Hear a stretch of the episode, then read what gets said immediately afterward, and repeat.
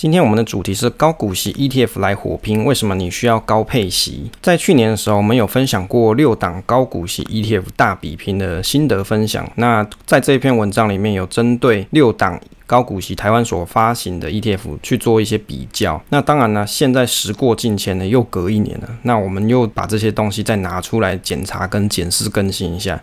另外啊，会针对这几档高股息做一下介绍，希望大家可以在其中去了解这些 ETF 的内容。但是呢，谨记工具无好坏啊，只有使用者才能够决定它的投资价值。所以你在接受任何投资观点的同时，也要记得保有自己的思考跟判断。但因为这个内容非常多，也许会分成几段再跟大家做介绍。第一个，国内发行高股息的 ETF 成交量观察，这个国内发行。投资国内公司的 ETF 成交量，一般来说，我们可以去看 C Money 啊，当然你也可以去到证交所上面去查询。那我们观察时间点呢，是在二零二一年的七月十号去观察投资国内 ETF 近一百二十日的成交量。从近一百二十日的交易量里面，你可以去看到，目前除了零零八八一国泰台湾五 G Plus 这档 ETF 最火火红之外啊，次之就是元大高股息零零五六，再来才是零零五零，紧接着就是国泰永续高股息。零零八七八 ETF，国内发行投资国外的 ETF 的交易量，我们也去做一下比对，一样是从二零二一年的七月十号去观察，那投资国外 ETF 近一百二十日的交易量，从这个交易量里面去看到啊，第一名就是中信中国高股息 ETF，第二名就是富邦越南，就是前一阵子很很红的这个投资越南的这个题材嘛，第三名就是国泰电动车 ETF，就是车车 ETF，再来才是其他 ETF，从数据里面就可以看到国内投资人对于投资高股息 ETF 的热衷程度，到底是什么原因让大家对高股息 ETF 如此的热衷呢？那接着我们跟大家讨论为什么大家爱高股息 ETF。其实正确来说，不只是高配息 ETF，事实上高配息的个股也是。在台湾，如果你要讲到高配息 ETF 或是个股，通常殖利率大概就落在四 percent 到六 percent 之间。那当然你有可能遇到更高的殖利率，但是我认为啦，通常你超过七 percent 或是八 percent 以上这种殖利率，往往就要小心它到底有没有填息的能力啊，或者是它可能。呃，表现的股价表现非常的差，那它财报非常的不好，所以你才会去看到这么高的一个殖利率的表现。好，所以你在投资这种高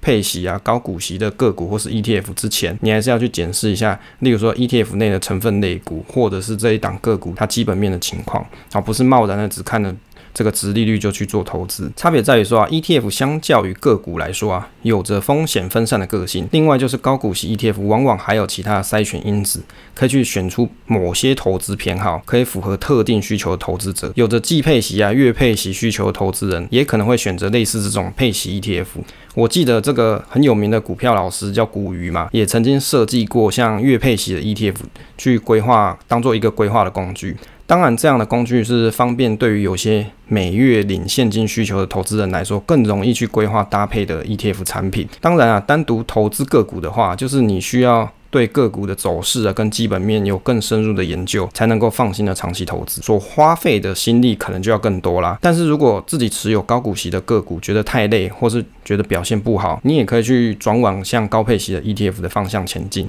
那为什么大家这么喜欢高配息的产品呢？我想主因就是因为每季或是每年有稳定的现金流入账，这个啊对投资人会带来安全感。没有配息或是殖利率的低的这些产品或是个股啊，或是 ETF，它可能会让投资人觉得拿到钱的时间还好远哦。到底要等几年啊？是要等到退休的时候呢？会不会等？要用钱的时候，刚好遇到大盘的系统性下跌呢，而舍不得自己去卖股换钱呢？对于退休的族群来说，更是这个样子，因为时间生命有限嘛，更希望在当下就有稳定的现金流，可以预期有稳定的收益，这种安心的感觉啊，就很像类似买房收租的概念。这个套一句福原爱跟这个江宏恩的广告台词，就是日立冷气嘛，就是感觉安心 day 以内。所以我说啊，也不能够说大家的心理想法有错，但是需要注意的是在于说，你买高配息的产品，它的目标本来就是配息高，不代表说你累积长期一段时间的报酬率也是高。还有啊，在投资商品中，如果组成的个股成分其实价格不便宜的话，这时候就不应该去看 ETF 的单价低就很开心的做购买，还是要仔细评估这个成分股内的标的是不是昂贵了。毕竟打包成一包卖，但是内容就还是那些东西啊，它没有改变啊。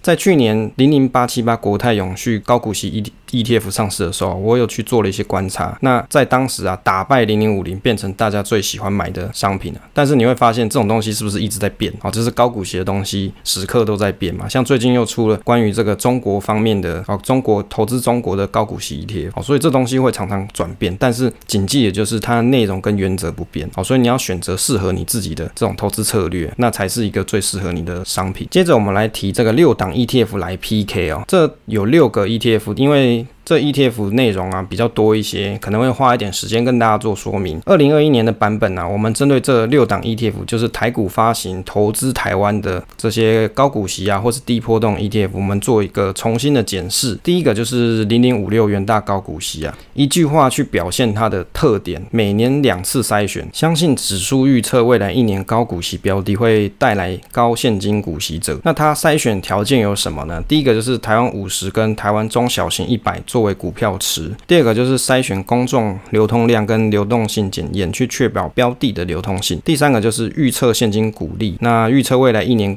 股利殖利率最高的三十间，第四个就是每季去审核标的，然后调整权重，半年筛选一次。它偏重的产业呢，如果我们以二零二一年六月的月报来看呢，电子股大概占了六十六 percent，金融股是十 percent，原材料这些是大概九 percent，以电子股为大宗啊，所以你从这个比例里面就可以看得出来它所投资的内容。像前十大持股啊，有像是华硕啊、光宝科、开发金、联强、台泥，还有像和硕、大连大、英业达、雅尼、伟创这些。那占比最大的就是三间：华硕、光宝科跟开发金这些公司。从这个公开说明书里面啊，我们可以去观察参考，像基金公开说明书。如果你在投资的时候，你至少看一下公开说明书嘛。那截止到了二零二一年的三月三十一号，累计的报酬率观察，近五年是一百 percent，那近三年是五十八 percent，近一年是四十八点六一 percent。那基金的费用率啊，近五年是平均差不多零点七九 percent。如果我们去推算它的平均值利率，大概是五点四八 percent。好，这些数字呢，就会给你带来一些投资的感受，你就可以去感受一下，哎，我付出这样子的。基金费用率，然后去取得这样子的年化报酬率，以及我的平均值利率，那对我来说是好还是不好？第二个是零零七一三元大台湾高息低破，一样是元大的产品。我们用一句话来表示它的特点，在两百五十大的市值的公司里面，依据基本面去挑选出五十档之后，利用数学计算权重，然后降低波动。所以啊，这一档 ETF 它的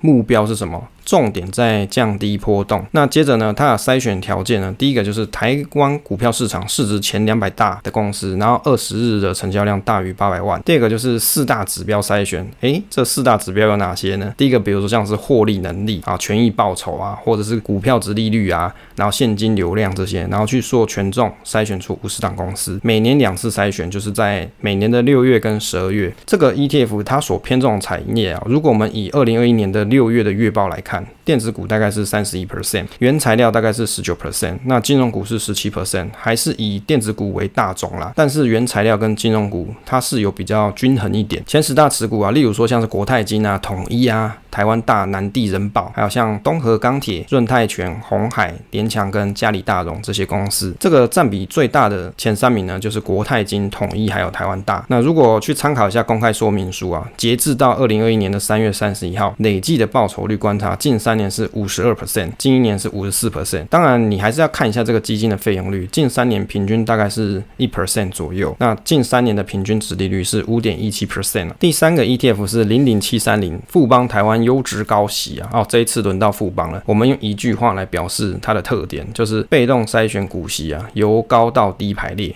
殖利率优先，一年筛选一次。那强调选入五年以上连续能配发股息的公司啊，所以重点是在于选入的公司殖利率大，而且选入良好的股息连续配发率，就是它可以连续五年以上都可以配发。然后是以殖利率来优先，它的筛选条件呢，它是以道琼斯台湾优质高股息三十指数这一档来做 tracking 的标的。那在这个台湾全市场指数中去做筛选，市值达一亿美金以上。那它的流动性呢，它会去去检。是这个过去三个月每日交易金额超过新台币三千万，那也会去做市值检视，例如说市值达到一百亿以上的公司。再来呢，是五年要要有连续配发股息啊，这是它一个标榜的一个条件。再来呢，是股息殖利率的筛选，近一年的股息殖利率由大到小去排列，选近一年最大的前一半公司作为股票池。第六个条件就是自由现金流量对负债比率，像 ROE 啊、殖利率、五年股息成长率去做一些加权的动作。第七个加权之后啊，它会排分数，然后去选出前三十档为成分股。接着呢，它把这个单一成分股